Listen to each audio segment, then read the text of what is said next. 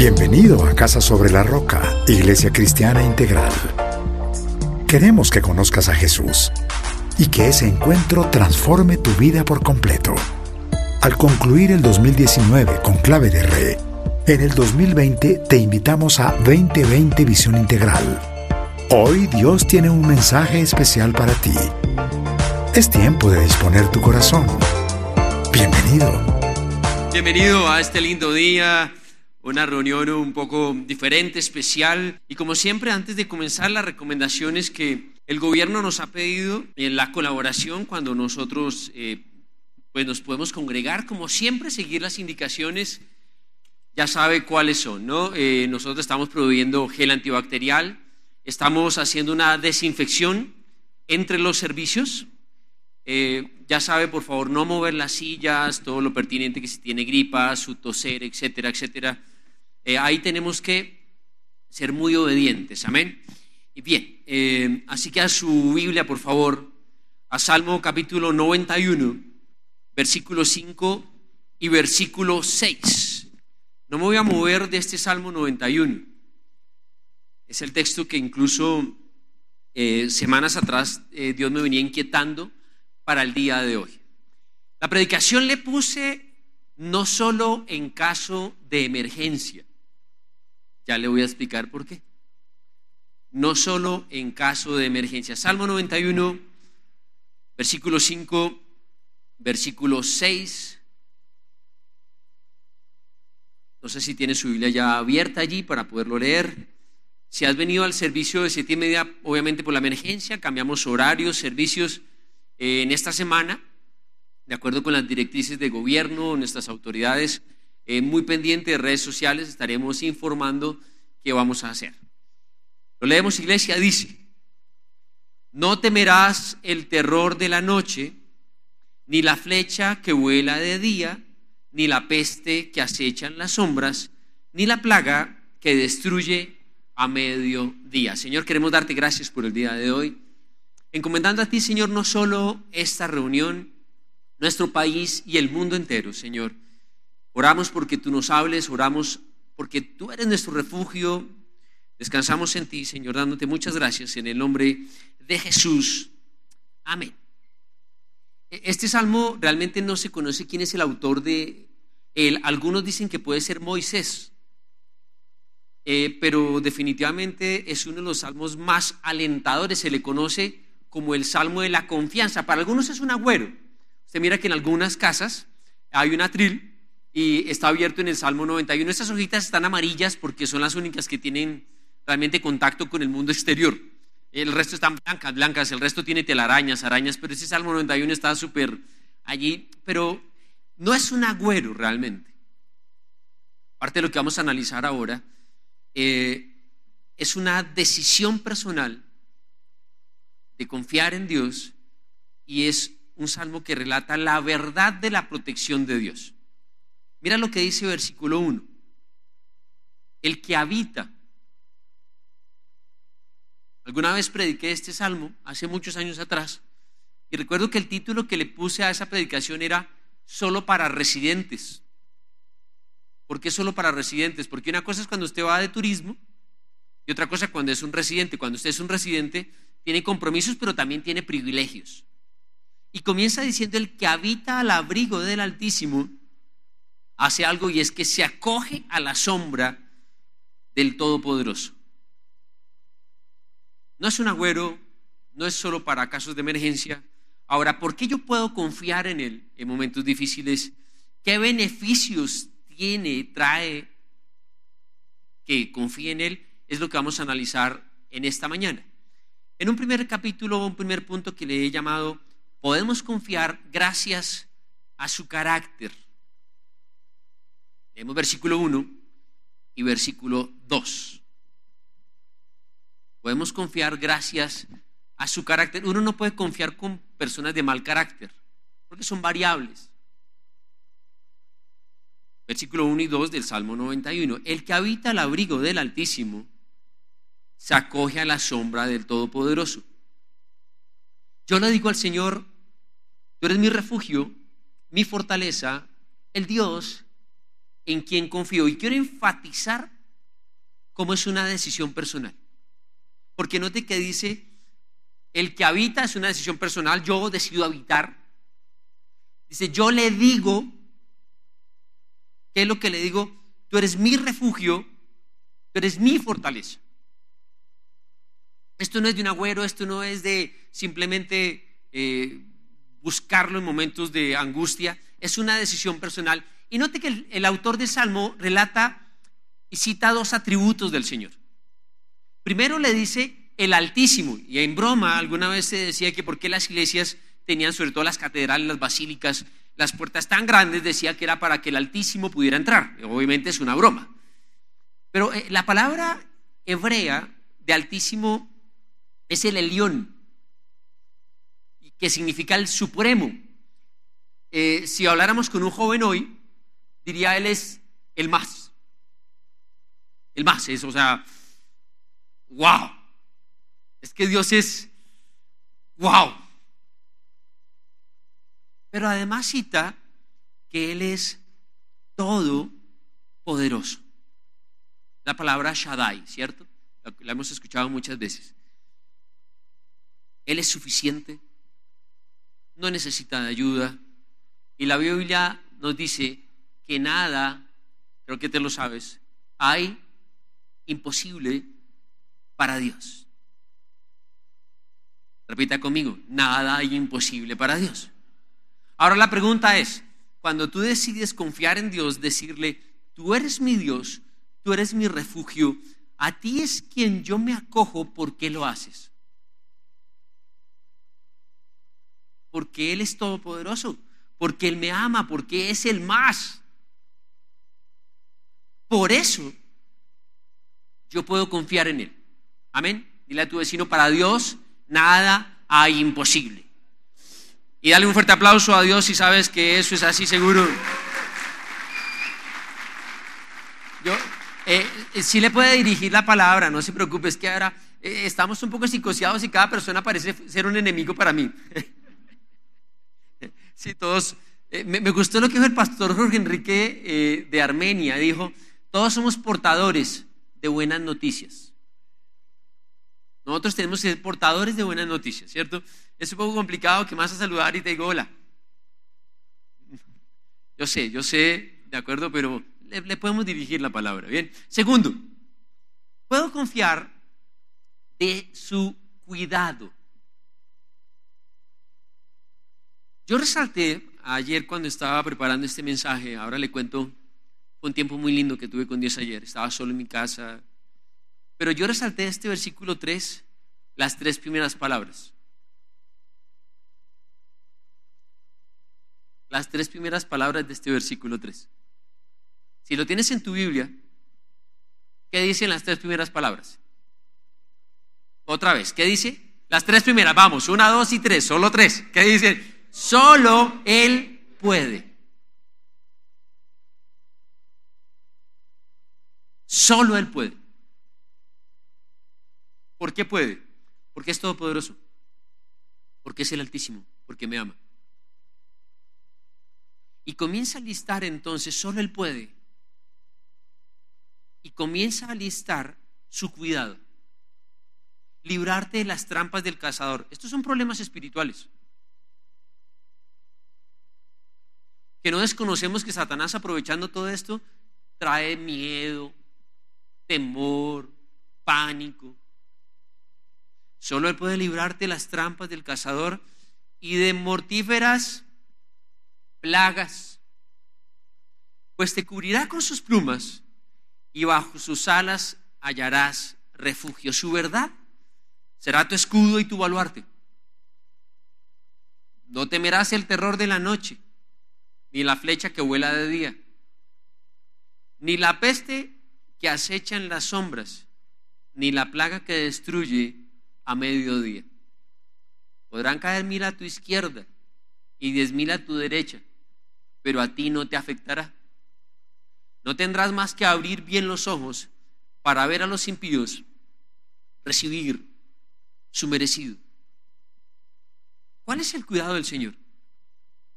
No solo está la parte espiritual, están las enfermedades, las pestes, las plagas, la violencia, las catástrofes, pero incluso es la parte de la provisión. Y podrán caer mil a mi izquierda, otros tantos a mi derecha. Ahora la pregunta, ¿es Dios todopoderoso o no es todopoderoso? Él no es el que suple, el que multiplica donde no hay. ¿No le dice al pueblo, no te preocupes? No es en obediencia de donde yo me muevo en obediencia, le digo, Señor, yo trabajo y Dios bendice mi trabajo. Yo sé que esto, y todavía obvio, todo esto habla de una recesión económica, es obvio. Esto es sencillo, dice, ayer el estadio no abrió, pues los que vendían las tienditas de al lado, eh, las tiendas, los parqueaderos, es obvio. Pero, pero ¿quién es mi proveedor? Dios es mi proveedor.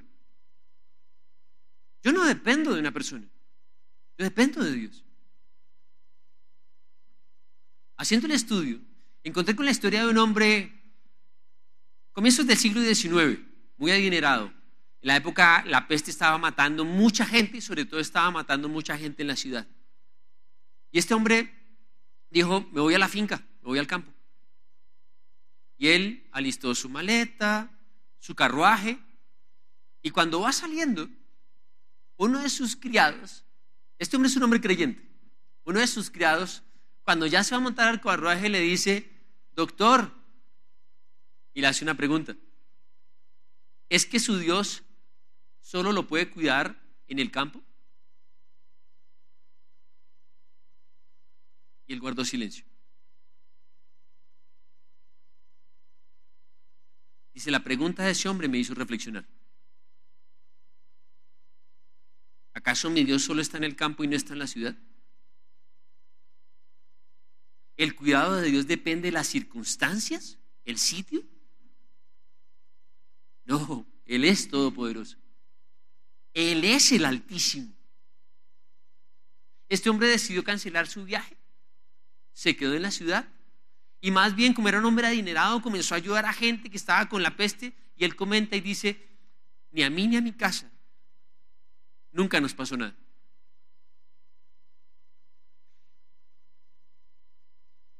Mira versículo 4. La segunda parte del versículo 4 dice, su verdad será tu escudo y tu baluarte. ¿Cuál es la verdad? Él es la verdad, es decir, sus palabras, sus promesas, es lo que Dios me dice, eso es lo que te protege. Es la promesa de Dios, es que Dios es real, dice, ese es tu escudo y tu baluarte. Eso es lo que te da el soporte, que yo te dije, no te preocupes. Eso es lo que a ti y a mí, no solo porque confío y sé cuál es Dios, quién es Dios, su carácter, sino entiendo su cuidado. Y esto implica entonces que Él me va a cuidar en todo tiempo, porque dice, aún la que va de día, aún la que va de noche. En toda circunstancia, pestes, plagas, catástrofes, problemas espirituales. Pero no solo es que me guarda del mal, sino también de el temor del mal.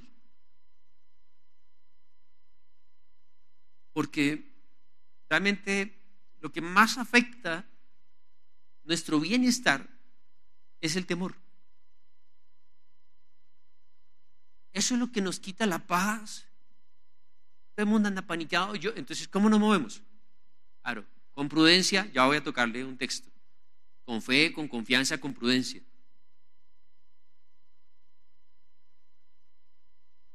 Pero es que Dios me libra también del temor. Perdón un minuto. ¿Yo qué me muevo? Nos movemos primero orando.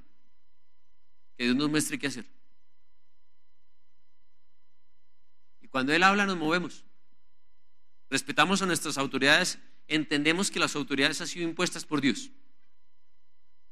Y si una autoridad me dice, no hace servicios presenciales, solamente hace servicios por internet, yo tengo que obedecer porque es la clave para que Dios me bendiga. Y así nos movemos. Y es lo que estamos haciendo. orando, ayunando y siguiendo instrucciones de las autoridades. ¿Qué es lo que Dios te ha dicho?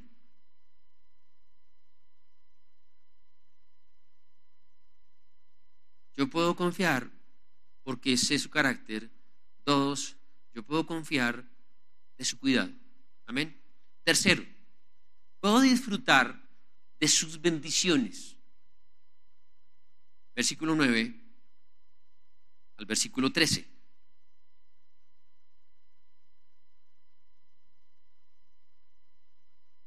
Ya que has puesto al Señor por tu refugio, al Altísimo por tu protección. Y note que en este salmo, insistentemente, nos hace un llamado, es la decisión tuya de buscarlo, de confiar, de colocarlo como tu protección. Versículo 10, ningún mal habrá de sobrevenirte.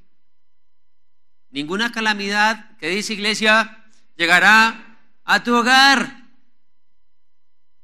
porque Él ordenará que sus ángeles te cuiden en, en todos tus caminos. Marco Witt, en una predicación de hace muchos años que le escuché, dice, en el griego original, todo significa todo. Yo le decía, a ver, ¿qué significa todo? Todo. Esto significa que como Él me cuida en todo, no hay un solo momento de nada con Dios, porque Él está en todo, no en nada. Él te cuidará en todos tus caminos. Dice, con sus propias manos te levantarán para que no tropieces con piedra alguna. Y aquí yo creo que los papás tenemos una imagen y es cuando nuestros chiquitos apenas miden unos pocos centímetros de estatura y uno sale a caminar al parque o a donde sea y a ellos les gusta que papá y mamá los tomen del brazo izquierdo y derecho, gracias a Dios no se dislocaron los hombros nunca, porque uno lo jalaba y entonces él decía, no sé, había una banca en el parque, él por su estatura no alcanza a pasar la barca, ¿cierto? Pero entonces decía, papá, papá, yo quiero saltarla. Entonces uno, papá y mamá decía, uno, dos, tres, y lo jalaba, y ellos, ¡ah! ¿cierto? Y, y ellos se sienten volando. Y entonces decían, eh, acá hay uno más grande. Entonces y, uno, uno, de papá y mamá decía, ya no más, y cambiaba, no, porque ya. Pero mira lo que dice, lo que hace el Señor. Él ordenará que sus ángeles te cuiden. Ojo con esto, no es como dice el rezo, ángel de mi guarda, mi dulce compañía, que no me desampara ni de noche ni de día. Y mucho menos la enseñanza pervertida de la nueva era con el tema de la angelología de los ángeles, donde usted tiene que invocar a los ángeles. Ojo con esto. Yo no puedo darle órdenes a los ángeles. Si usted está hablando con un ángel, puede estar hablando con un demonio. Lo que dice la Biblia es que el Señor manda a los ángeles a cuidar a sus hijos. ¿Qué tal que usted y yo pudiéramos ver el mundo espiritual hoy acá? ¿Cuántos ángeles se imagina usted que hay acá en este momento? Yo creo que dijeron, uy, menos mal me dieron espacio. Yo le decía, así como decía la canción de la alabanza ahora, aunque no te pueda ver, sé que está sobrando. Yo no puedo ver los virus y las bacterias, pero están ahí. Pero es tan real la presencia de Dios y su cuidado como los virus y las bacterias que tienen el mundo paniqueado. Usted, si usted y yo pudiéramos ver cuando un papá y una mamá ora cuando sus hijos salen, Y uno dice, Señor, protege, los manda protección sobre ellos. Si, si Dios nos permitiera ver el mundo espiritual. Eso es lo que me soporta. Dice, su verdad será tu escudo. Es lo que él dice.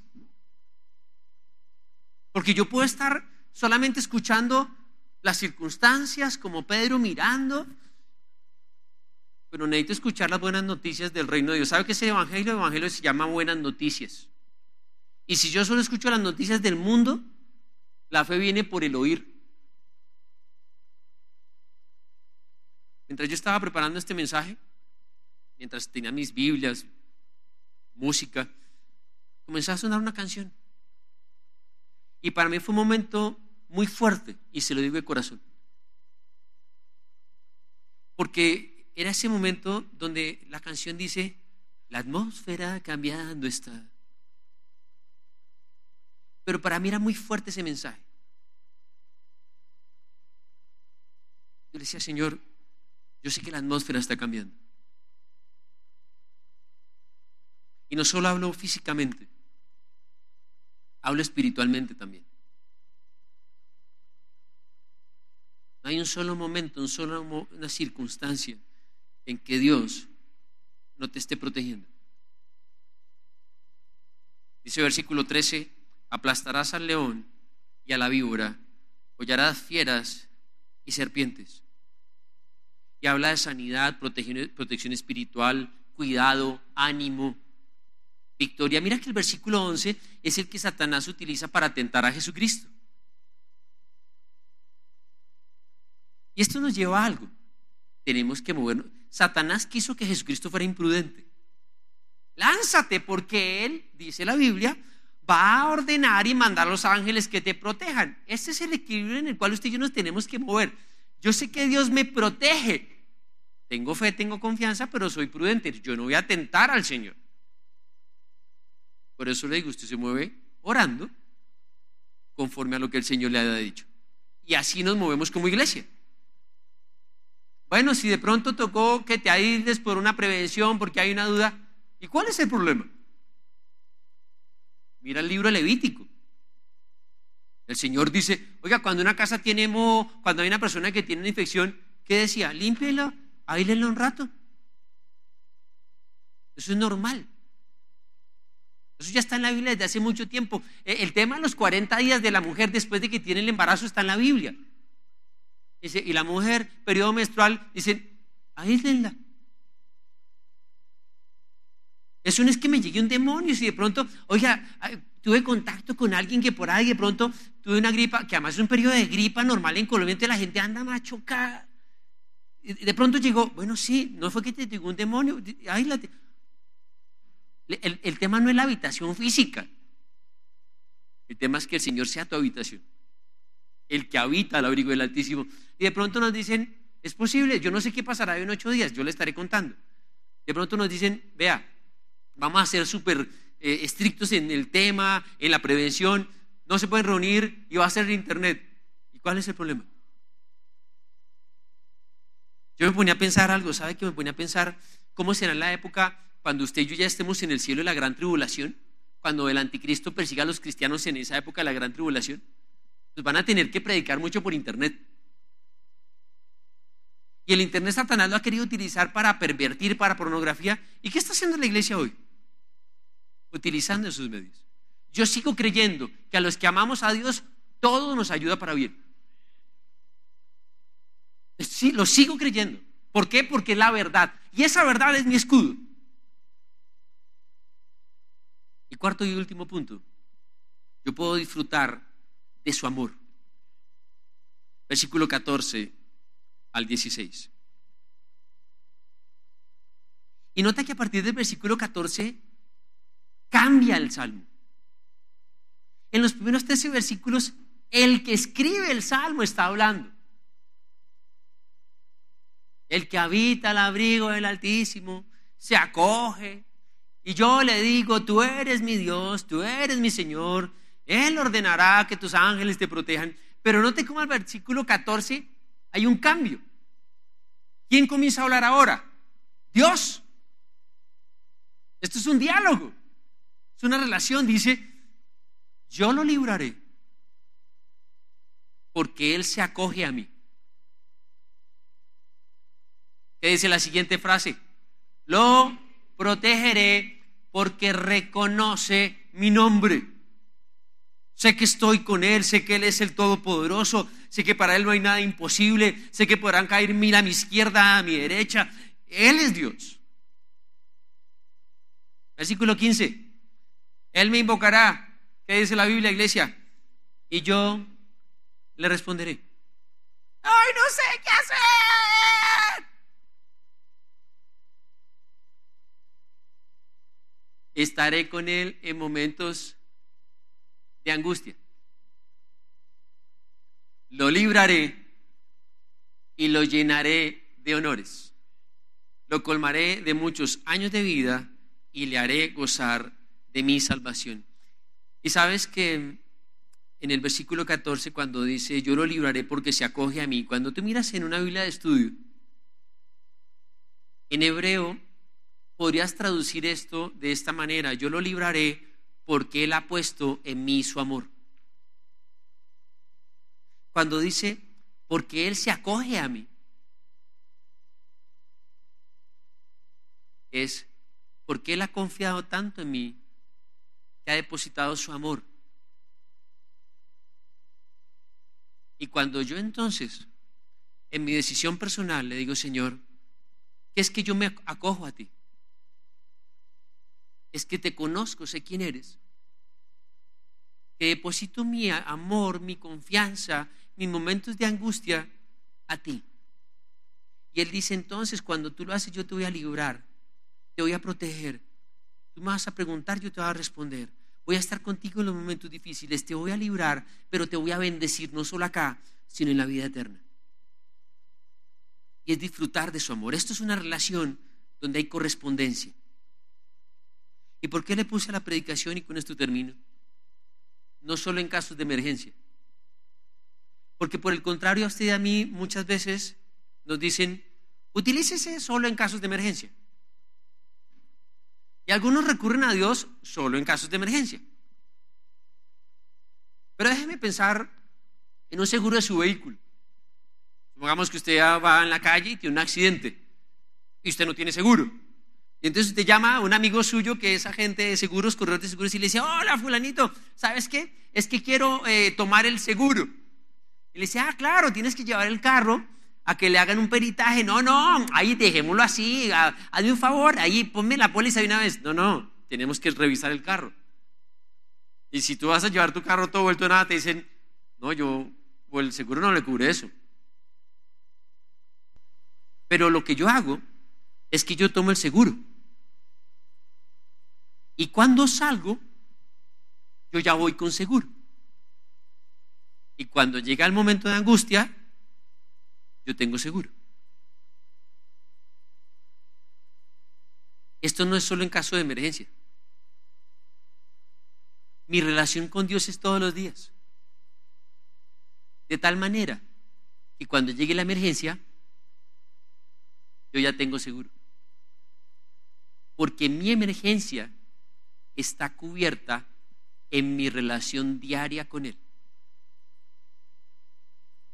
porque me ha acogido, porque estoy bajo su protección. Es diferente cuando solo en momentos de angustia yo quiero ir a Él. Y el Salmo dice, el que se acoge, el que habita, el que le dice, tú eres mi Dios, tú eres mi protector, porque tú eres el Altísimo, porque tú eres el más grande. Nos movemos con fe, con confianza, con prudencia. has hecho al Señor tu refugio? Ahí están los beneficios que tienes para todos tus días. Si escucha las noticias del mundo, pero escucha las noticias del reino de Dios. Porque la fe viene por el oír. Ayer estando en mi casa solo, mis hijos estaban acá en el grupo de jóvenes, yo, ¿sabes que ni televisor estoy prendiendo? Ni noticias estoy viendo. Porque yo sé qué van a decir. Van a decir 23, 24, 25, 30. Ahora la pregunta es, en la medida que haya más casos reportados en Colombia, ¿tu estrés va a ir subiendo?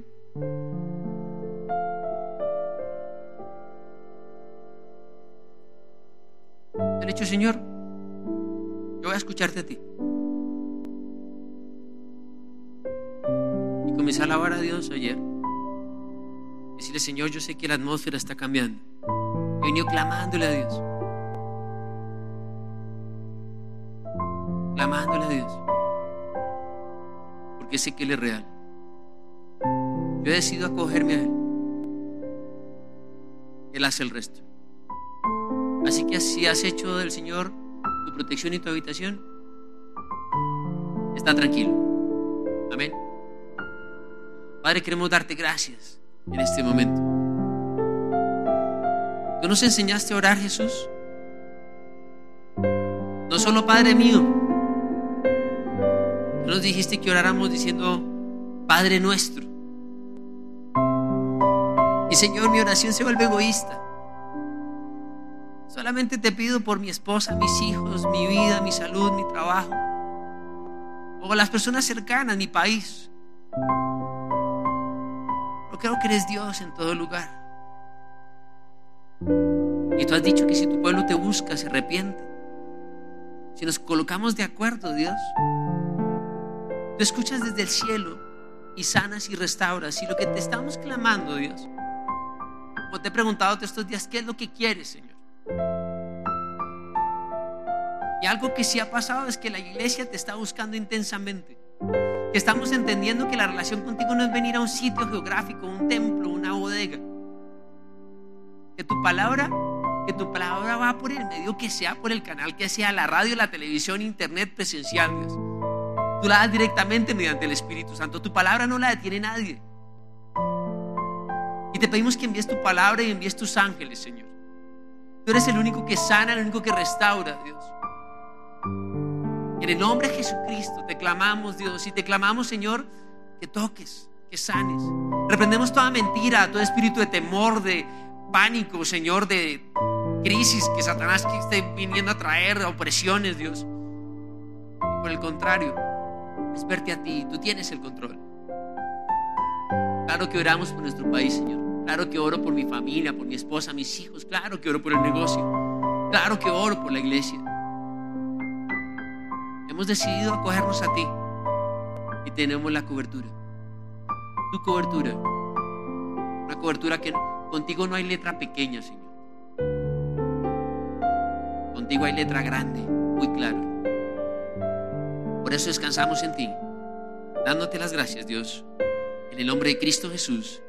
Amén y amén. Y le das un fuerte aplauso a Dios ahí en esta mañana. Sabemos que Dios llegó a tu corazón con una palabra especial. Repite en voz alta esta sencilla oración. Amado Jesús, te doy gracias. Reconozco que soy pecador, pero también reconozco que tú, Jesús, eres Dios, que te hiciste hombre, moriste y resucitaste. Te abro la puerta de mi corazón. Haz de mí la persona que tú quieres que yo sea. Te recibo ahora mismo como mi Señor y mi Salvador. En Cristo Jesús. Amén. Si acabas de hacer esta oración, la palabra de Dios dice que naciste de nuevo, que eres una nueva persona. Te invitamos a dar el siguiente paso en tu proceso.